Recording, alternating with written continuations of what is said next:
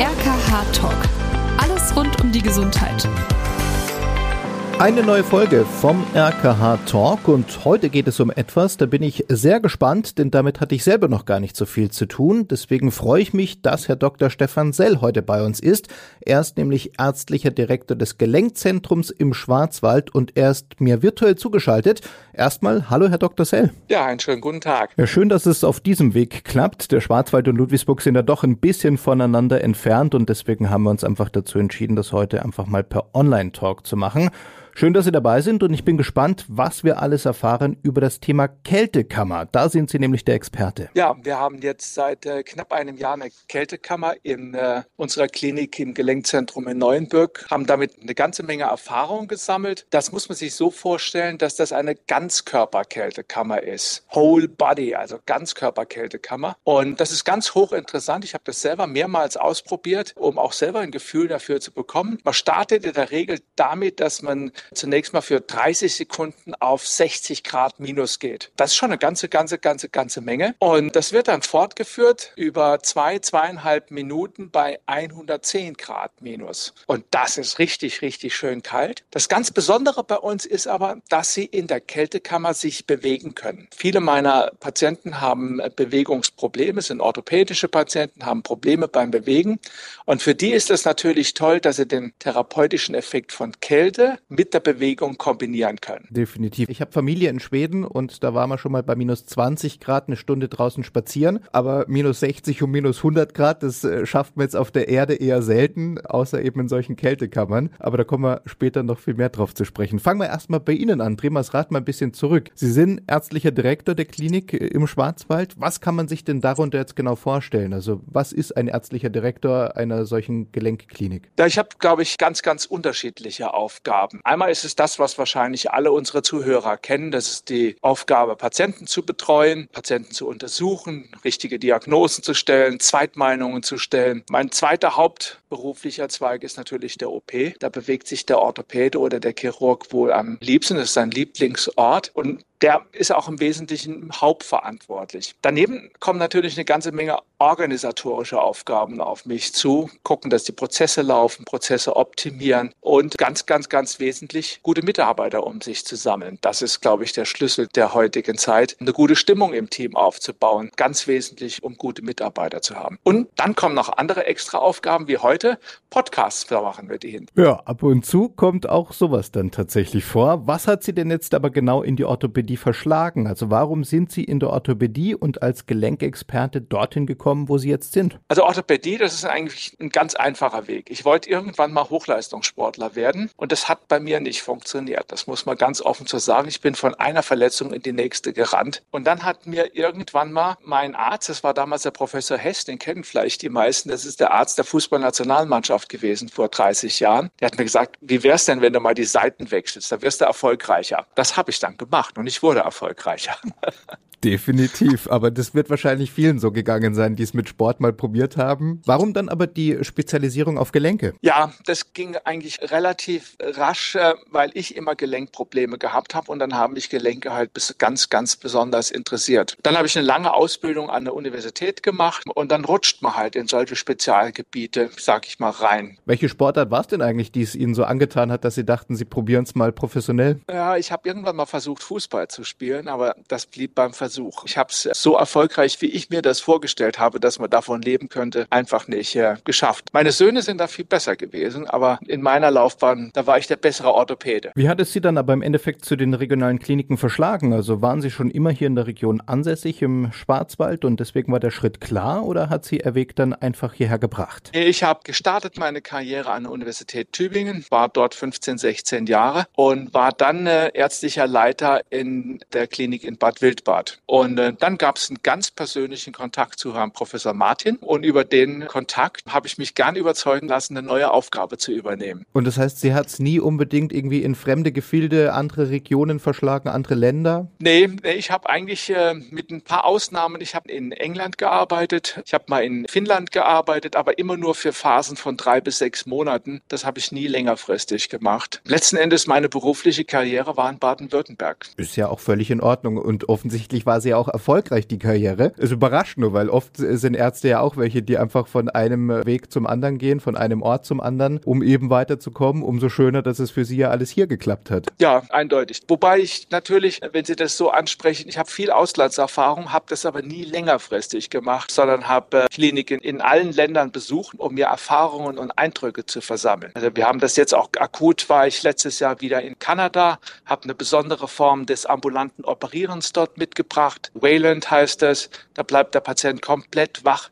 Also das finde ich schon interessant, über den Tellerrand zu gucken und sich andere Kollegen bei der Arbeit anzuschauen. Ich glaube, das ist ja auch wichtig, oder? Um sich einfach weiterentwickeln zu können. Ja, absolut obligatorisch. Ja. Man muss gucken, was die anderen machen, dann kann man selber viel besser umsetzen. Was ist es denn aber, was Sie an der Arbeit so fasziniert? Also Sie sind ja nicht nur in der Region schon fast immer geblieben, sondern auch eben in Ihrem Metier. Was ist es, was Sie daran gefühlt Ihr Leben lang bislang schon gefesselt hat? Was finden Sie daran so spannend an der Orthopädie und auch an der Arbeit mit Gelenken? Bei den Gelenken ist das so wie im Hochleistungssport. Sie haben echte Erfolgserlebnisse. Ich weiß nicht, ob Sie mal das Gefühl gehabt haben, wenn Sie im Fußball ein Tor geschossen haben. Das ist unglaublich. Das ist so ein richtiges Glücksgefühl. Und das Gefühl bei der Arbeit ist ähnlich. Wenn Sie einen Patienten haben, der vor der OP keine fünf Meter ohne Schmerzen laufen kann. Sie operieren den und bereits am OP-Tag steht der auf und am Ende der drei, vier Tage, wo er bei uns stationär geblieben ist, kann er richtig laufen. Kommt sie nach drei Monaten besuchen und sagt, wow, ich habe die erste große Wanderung gemacht, zehn Kilometer gelaufen. Ah, das ist so wie ein Torschießen. Das ist ein absolutes Glücksgefühl. Man fühlt sich, ah, das ist meine Arbeit gewesen. Das ist die Arbeit unseres Teams gewesen. Das ist das Glücksgefühl. Haben Sie dann aber schon immer auch so einen Bezug gehabt, eben dazu, sich mit dem menschlichen Körper auseinanderzusetzen, mit dem Grundgerüst des Menschen sich auseinanderzusetzen? Hat Sie das schon immer auch als Kind vielleicht fasziniert oder woher kam diese Faszination dafür? Also das ist definitiv gekommen über den Sport. Weil wenn man richtig gut sein will, dann langt es ja nicht nur den Ball zu kicken, sondern man sieht es ja am Hochleistungssport. Man muss Muskelaufbautraining machen, man muss Koordinationstraining machen. Man muss sich also ganz differenziert mit dem Körper und seinen Funktionen auseinandersetzen. Und nur wenn Sie das gut tun, werden Sie erfolgreich. Was wir damals nicht richtig gewusst haben, das sieht man heute im Hochleistungssport ganz anders. Die Prävention hat gar nicht die Rolle gespielt, sondern wir haben gedacht, wir müssen Treppenläufe machen, möglichst hoch und hart trainieren und das ist die Lösung. Und heute weiß man ja, man muss viel intensiver dem Körper zuhören, sich viel intensiver diesen Körper angucken und dann wird man richtig erfolgreich. Und richtig erfolgreich werden heißt verletzungsfrei bleiben, damit man weiter trainieren kann. Sie haben schon gesagt, als Sportler haben Sie sich schon das hohe Ziel gesetzt, es als Profi irgendwie hinzubekommen, zu versuchen. Das hat nicht ganz geklappt. War es dann aber beruflich tatsächlich auch wieder gleich das hohe Ziel, eben so eine Klinik irgendwann zu leiten? Oder haben Sie gedacht, ach nee, ich fokussiere mich jetzt einfach nur auf die Arbeit und gucke, wo wohin es führt? Nee, ich bin ein unheimlich ehrgeiziger Mensch. Also das Ziel, erfolgreich zu werden und auch möglichst weit zu kommen, das war eigentlich von Anfang an meiner Karriere. Und man sieht es ja auch, wenn man so meine Laufbahn sich Revue passieren lässt. Man sieht es, ich habe mich ganz früh habilitiert. Ich habe mich mit 33 Jahren habilitiert, den ersten Schritt gemacht, für eine Professur zu machen. Habe dann vor zwölf Jahren einen eigenen Lehrstuhl übernommen. Neben meiner Funktion bei den RKH-Kliniken habe ich noch einen Lehrstuhl an der Universität Karlsruhe für Sportorthopädie. Da geht wieder der Zyklus wieder rund in den Sport wieder zurück. Ja, also mein Ziel war es immer, richtig gut zu werden. Hoch hinaus, immer das Beste erreichen, was man kriegen kann. Was muss jetzt aber ein guter Orthopäde denn können? Also was zeichnet einen guten Orthopäden aus? Oh, der muss unheimlich viel können. Der muss zunächst mal ein Vermögen haben, mit Patienten richtig gut umgehen zu können. Der muss spüren, was die haben, was die wollen, was ihr Ziel ist, wo sie der Schuh drückt. Dann muss er diagnostisch ganz hervorragend sein, muss wirklich rauskriegen, was ist das Grundproblem? Ist das wirklich die Hüfte? Ist das nicht die untere Lendenwirbelsäule? Bringe ich dem was, wenn er an der Hüfte operiert wird oder bleibt er mit seiner Symptomatik genauso gleich, weil die Wirbelsäule unverändert Probleme macht? Und dann, das unterscheidet ihn vielleicht von anderen Fächern, muss er manuell richtig gut sein, weil er muss gut operieren können. Wenn er nicht gut operieren kann, dann hat er keinen richtigen Platz bei uns. Das sind für die klinische Tätigkeit, glaube ich, schon mal die Hauptherausforderungen. Was ich so gehört habe, ist, dass Orthopäden aber oft auch so als wirklich die harten harten Handwerker unter den Medizinern gelten, weil da halt mit Säge und mit Hammer und mit äh, Meißel quasi gearbeitet wird während der OP. Würden Sie das so bestätigen oder sehen Sie es doch ein bisschen graziler und feiner? Also wenn ich im Urlaub gefragt bin, was ich beruflich mache, weil ich ja nicht sagen will, dass ich Arzt bin, erzähle ich meistens, ich bin Handwerker. Also das mit dem Handwerken hat natürlich was. Sie müssen manuell eine gewisse Begabung mitbringen, sonst geht das gar nicht. Wo sich die Orthopädie gegenüber anderen operativen Fächern unterscheidet, ist, wenn Sie zum Beispiel eine Hüftprothese operieren, dann ist das auch körperlich anstrengend. Also wenn ich jetzt im Sommer eine Hüftprothese mache und die ist ein bisschen schwieriger, dann bin ich richtig geschwitzt. Danach kann ich im Prinzip duschen gehen. Also das ist auch eine körperliche Belastung. Das ist es mehr, als wenn Sie im Kleinen und Feinen nur isoliert arbeiten, wenn Sie zum Beispiel nur an der Hand arbeiten. Wie hat sich denn aber die Orthopädie in den letzten Jahren aus Ihrer Sicht auch verändert? Ich glaube, die Orthopädie hat Riesensprünge gemacht. Ich war vielleicht am Anfang nur der Handwerker. Inzwischen muss ich unheimlich viel IT-Technik können. Ich muss eine OP-Planung digital machen können. Ich muss meine Sachen digital planen können. Viele dieser Dinge haben Einzug gehalten. Und was in der Orthopädie ganz groß Einzug gehalten hat, ist die Spezialisierung und die Standardisierung. Ich bin auch groß geworden an der Universitätsklinik, in der es üblich war, dass der Oberarzt alle Operationen konnte. Alle. Wenn ich das heute meinen jungen Kollegen erzähle, dann gucken die mich an, als käme ich aus einer anderen Zeit. Wir haben heute den Schulterspezialisten, wir haben heute den Fußspezialisten, wir haben den Endoprothetiker. Also das hat sich total verändert. Und innerhalb dieser speziellen Disziplin hat sich das nochmal verändert.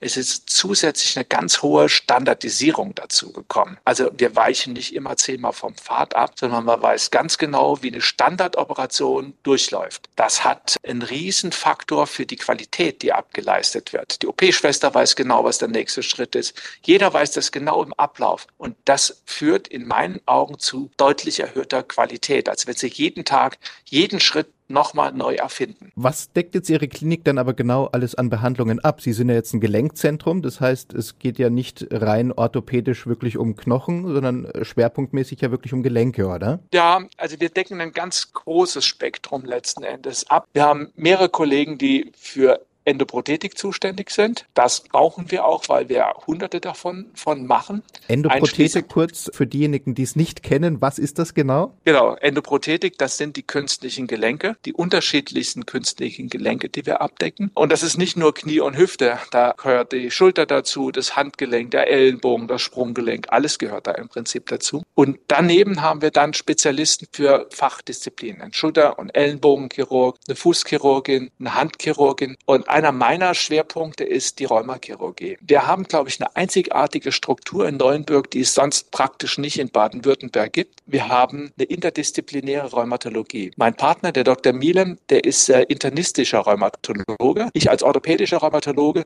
so gucken wir an Patienten aus unterschiedlichsten Gebieten an. Operativ, medikamentös. Und der Patient muss nicht zwischen den Spezialisten hin und her springen, sondern wenn er zu uns kommt, bringen wir den richtigen Spezialisten für sein Problem zu ihm. Team. Das ist, glaube ich, was Einzigartiges, was es sonst in der Form hier in Baden-Württemberg nicht gibt. Was für Patienten kommen dann jetzt aber zu Ihnen? Wir haben im Prinzip zwei große Patientengruppen. Einfach sind wir sehr lokal angesiedelt. Wir haben eine sehr positive Anbindung an die Bevölkerung um Neuenburg herum. Und man sieht auch genau, die kommen zu uns, wenn sie eine Endoprothese brauchen, wenn sie ein Schulterproblem haben. Also die regionale Bevölkerung kommt zu uns.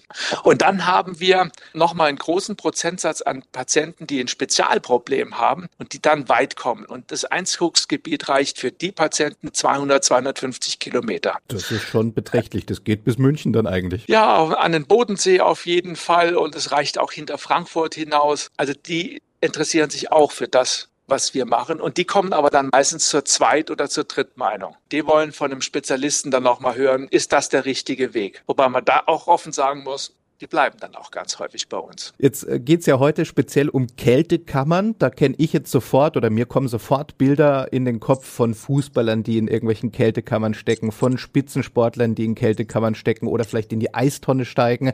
Also das schwirrte schon immer so um einen herum. Jetzt passt es natürlich bei Ihnen auch mit der Vorgeschichte mit dem Spitzensport. Kältekammern kennt man aus dem Spitzensport. Ist es tatsächlich so oder haben die eigentlich eine ganz andere Vorgeschichte? Also die Kältekammern haben ihren Einsatz im Spitzensport. Also also Bayern München arbeitet zum Beispiel damit, die großen Vereine arbeiten damit. Und es sieht so aus, als würde der Muskel hier runter besser heilen und besser regenerieren. Ich habe das selber mal versucht. Ich bin fünf Stunden Auto gefahren. Und Sie kennen ja das Gefühl, wenn Sie nach fünf Stunden aus dem Auto aussteigen, dann gehen Sie in die Kältekammer und Sie haben praktisch eine Ganzkörperregeneration. Also Sie fühlen sich nicht mehr so platt und so fertig im Kopf. Und auf die Muskulatur scheint das einen ähnlichen Effekt zu haben. Also die Spitzensportler, deren Effekt ist das äh, schon lange bekannt. Das hat mal angefangen mit diesen Eisbädern. Ich finde aber die Kältekammer viel besser, weil man wirklich den ganzen Körper dann im Prinzip in der Kälte hat, einschließlich des Kopfes. Regeneration findet ja auch über den Kopf statt. Und man kann sich gleichzeitig bewegen. Das ist bei mir immer ein ganz wichtiger Faktor. Nicht stillstehen und warten, dass die Kälte wirkt, sondern in der Kälte sich bewegen. Ganz großer Effekt. Und vor vielen Jahren hat man dann angefangen und hat sich überlegt, dass bestimmte Erkrankungen einen ganz positiven Einfluss unter Kälte haben. Und die Erkrankung, die einem dann am allerersten einfällt, das sind die rheumatischen Erkrankungen. Rheumatische Erkrankungen sind Entzündungserkrankungen, die an verschiedenen Gelenken gleichzeitig ablaufen. Also sie haben nicht nur ein Handgelenk, das entzündet ist, sondern ein zweites Handgelenk, noch ein Kniegelenk. Und der Entzündungsprozess, der reagiert auch positiv auf Kälte. Das haben wahrscheinlich alle schon mal gemerkt. Sie haben irgendwas hochrotes, entzündetes, sie machen einen Cool Pack darüber und schon geht es der Entzündung ein Stückchen besser. Und deswegen sind die Rheumatiker das Erste, was einem einfällt, wenn man an Kältekammer jetzt rein medizinischen, nicht sportlichen Bereich denkt. Das heißt, hat so eine Kältekammer tatsächlich immer einen heilenden und regenerativen Zweck oder gibt es auch noch andere Einsatzmöglichkeiten? Ja, wie gesagt, die Entzündungserkrankungen, da soll es die Entzündung reduzieren. Und daneben gibt es einfach noch ein paar andere Erkrankungen. Also wissenschaftlich nachgewiesen ist, dass es einen Effekt auf den Low Back Pain, also den unteren Rückenschmerz hat. Da scheint es auch über die Entzündung zu arbeiten. Es gibt auch noch interessante Entzündungserkrankungen, wie zum Beispiel die Fibromyalgie. Das ist ein ganz klassisches äh, Entzündungsbild des gesamten Weichteilgewebes. Also alles, was nicht Gelenk ist, sage ich mal liebevoll was um die Gelenke drumherum ist. Und wir haben therapeutisch gar nicht so viele Möglichkeiten außer Physiotherapie, um diese Probleme anzugehen. Und die Kältekammer ist eine der Bausteine für uns, um sowas anzupacken. Was wir zusätzlich gemacht haben, wir haben die Kältekammer im Augenblick auch im Einsatz bei Arthrosen. Wir haben ja Patienten, die haben eine Arthrose im Hüftgelenk, eine Arthrose im Kniegelenk, also an verschiedenen Gelenken. Und da scheint sich das auch positiv auszuwirken. Das werten wir im Augenblick wissenschaftlich aus und wollen das auch publizieren, wenn wir soweit sind. Wie funktioniert jetzt dann aber eigentlich so eine Kältekammer genau? Also ja, es ist dort sehr, sehr kalt, aber wie funktioniert das? Ist da einfach eine riesige Klimaanlage, die den Raum runterkühlt oder wie wird das gemacht? Ja, also wir haben, wir haben eine strombetriebene Kältekammer und die funktioniert funktioniert definitiv so wie ein richtiger Kühlschrank letzten Endes. Über dieses Konzept arbeitet die Kältekammer. Was ganz wichtig ist in der Kältekammer, und das waren wir auch nicht so bewusst, ist, dass keine Feuchtigkeit mit uns mit hineinkommt in die Kältekammer, weil die Feuchtigkeit, die gefriert dann richtig. Und da muss man unheimlich vorsichtig sein. Unsere Patienten bekommen Ohrschützer zum Beispiel an, bekommen Strümpfe an, und zwar frische Strümpfe. Sie dürfen nicht mit ihren eigenen Strümpfen da reingehen, weil ihre eigenen Strümpfe immer in gewisses Maß an Feuchtigkeit beinhalten. Das können sie gar nicht vermeiden. Und wie geht es dann aber weiter? Also man geht da rein in dem besagten Outfit, das Sie gerade beschrieben haben. Und was passiert dann aber genau? Also wie lang ist man in der Kältekammer und was passiert dann auch mit dem Körper in dieser Zeit? Also Sie treten ein, Sie haben sich umgezogen, Sie haben Badebekleidung mit den entsprechenden Zusätzen, die wir angesprochen hatten. Und dann gehen Sie zunächst mal auf minus 60 Grad. Das ist unsere Vorkammer. Und äh, Sie werden im Prinzip, ich sag mal, an die Kälte langsam herangeführt. Die ganze Zeit haben Sie Kontakt mit den Therapeuten, sowohl über eine Kamera als auch über ein Mikrofon. Das heißt, sie sind nie allein gelassen, können jederzeit abbrechen, wenn sie ein ungutes Gefühl dabei haben. Nach diesen 30 Sekunden geht es dann in die richtige Kammer, 110 Grad minus. Und da, das möchten wir gerne, wollen wir, dass sie sich bewegen. Also sie sollen langsam im Kreis rumlaufen, auch mal die Richtung ändern im Kreis rumlaufen.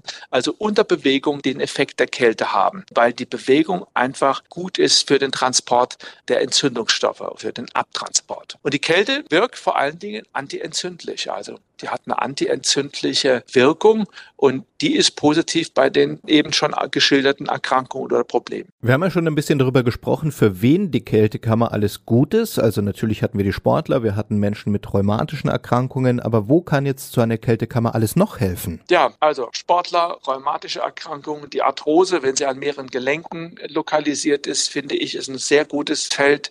Der untere Rückenschmerz scheint sehr positiv darauf zu reagieren. Und als letztes nächstes, das hole ich immer zusätzlich nochmal raus, ist die Fibromyalgie. Das ist der entzündliche Prozess in den Weichteilen und der liegt mir deswegen so am Herzen, weil wir damit diesen Patienten zum ersten Mal richtig, finde ich, was Substanzielles anbieten können. Bisher hat man vor allen Dingen Physiotherapie verschrieben und hat geguckt, dass man die auf keinen Fall operiert. Gefühlt gibt es ja inzwischen nichts mehr, was man nicht behandeln kann. Auch in Ihrem Fall, denke ich, ist es ja eine neue Möglichkeit, mit der Kältekammer wirklich Dinge zu behandeln, die man so noch nicht behandeln konnte, oder? Ja, auch da stimme ich Ihnen überein. Die Erfahrungen sind bisher auf diese Problemzonen fokussiert. Wir sind natürlich im Augenblick am ersten Erfahrung sammeln, wie wirkt sich das postoperativ aus. Jede Operation im Bereich von Gelenken oder Umgelenke oder an Muskelsehnenapparat beinhaltet ja Verletzungen von Muskeln oder Stauchungen von Muskeln. Und am Anfang haben wir ja gehört, dass das sich positiv auswirkt, zumindest beim Hochleistungssportler. Warum soll jetzt die Muskelverletzung beim Operierten nicht auch sich positiv Verhalten darunter. Da sind wir im Augenblick in der Testphase, sage ich mal. Da versammeln wir unsere ersten Erfahrungen und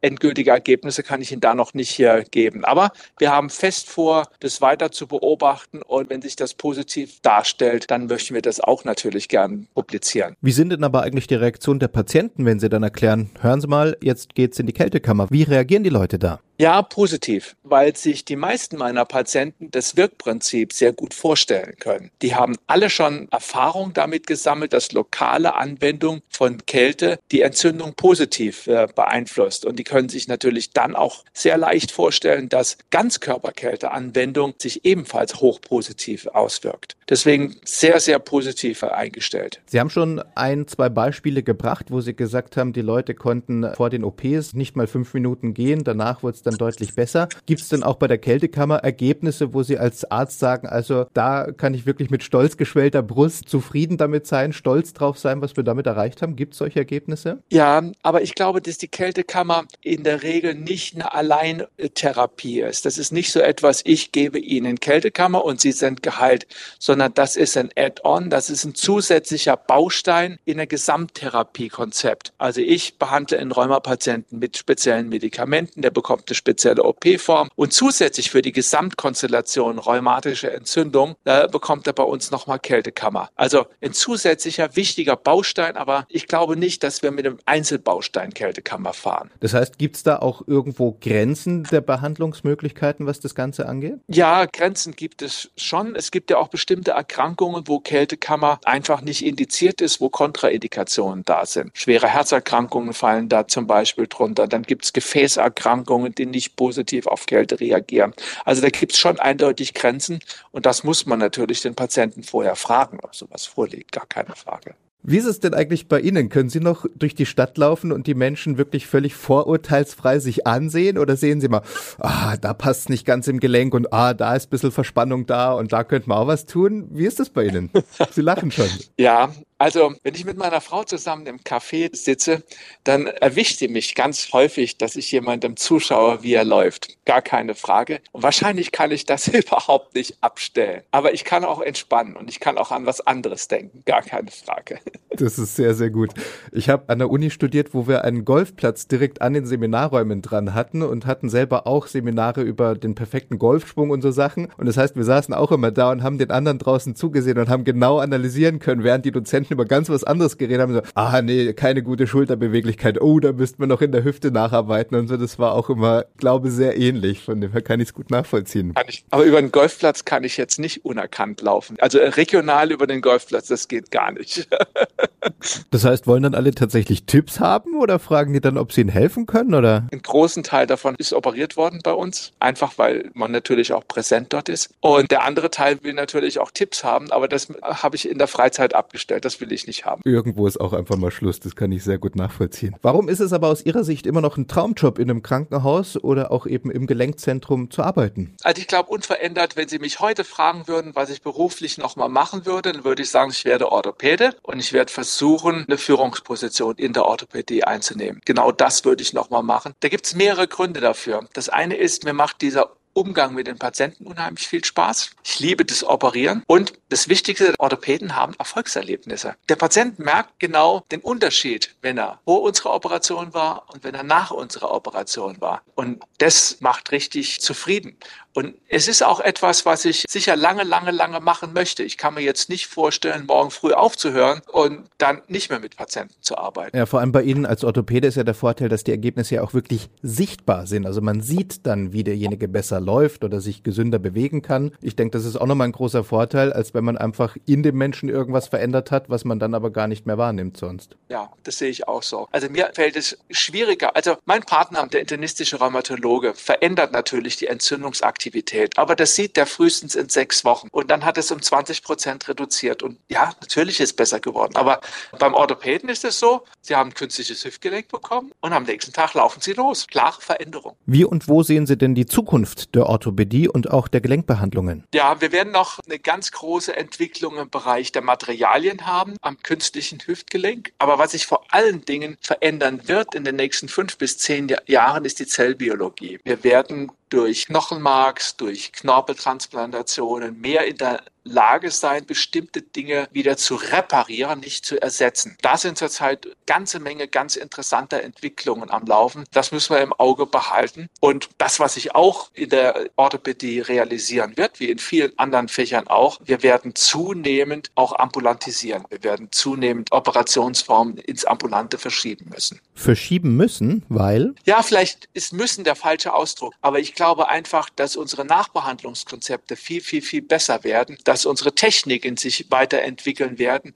und dass wir das verschieben können oder dürfen. Wo wird sich denn Ihre Fachrichtung Ihrer Meinung nach noch hinentwickeln? Ja, also bisher, wir haben ja gestartet als reine Handwerker. Dann haben wir ein bisschen IT dazu bekommen und jetzt, glaube ich, müssen wir uns als Orthopäden intensiv auch mit Zellbiologie beschäftigen. Also die nächste Generation an Orthopäden wird in der Zellbiologie richtig firm sein müssen, um da wirklich gut zu sein. Extrem spannend auf jeden Fall. Es wird sicherlich nicht nicht langweilig, oder? Nein, nein. Es ist ja auch das spannendste Fach. Deswegen habe ich es ja gewählt. Natürlich. Äh, ich glaube, alle anderen Ärzte sagen auch das über ihr eigenes Fach. Aber gut, Ach. wir belassen es dabei. Was wünschen Sie sich denn für die Zukunft, für sich selber? Also ich wünsche mir, dass ich äh, gesund noch viele, viele, viele Jahre arbeiten kann und darf. Und das wünsche ich mir für mich selber. Ja, das macht einen hochzufrieden. Und das ist ein sehr einfacher und schöner Wunsch, finde ich. Ein perfekter Schluss. Wir sind am Ende angekommen. Es hat sehr, sehr viel Spaß gemacht. War mega interessant. Vielen Dank, Herr Dr. Sell, dass Sie sich die Zeit dafür genommen haben. Weiterhin alles Gute und dann sind wir sehr gespannt, wohin sich die Orthopädie und auch die Arbeit mit den Gelenken und mit der Kältekammer insbesondere noch äh, hinentwickeln wird. Vielen Dank für die Zeit. Ja, vielen Dank fürs Interview. Danke.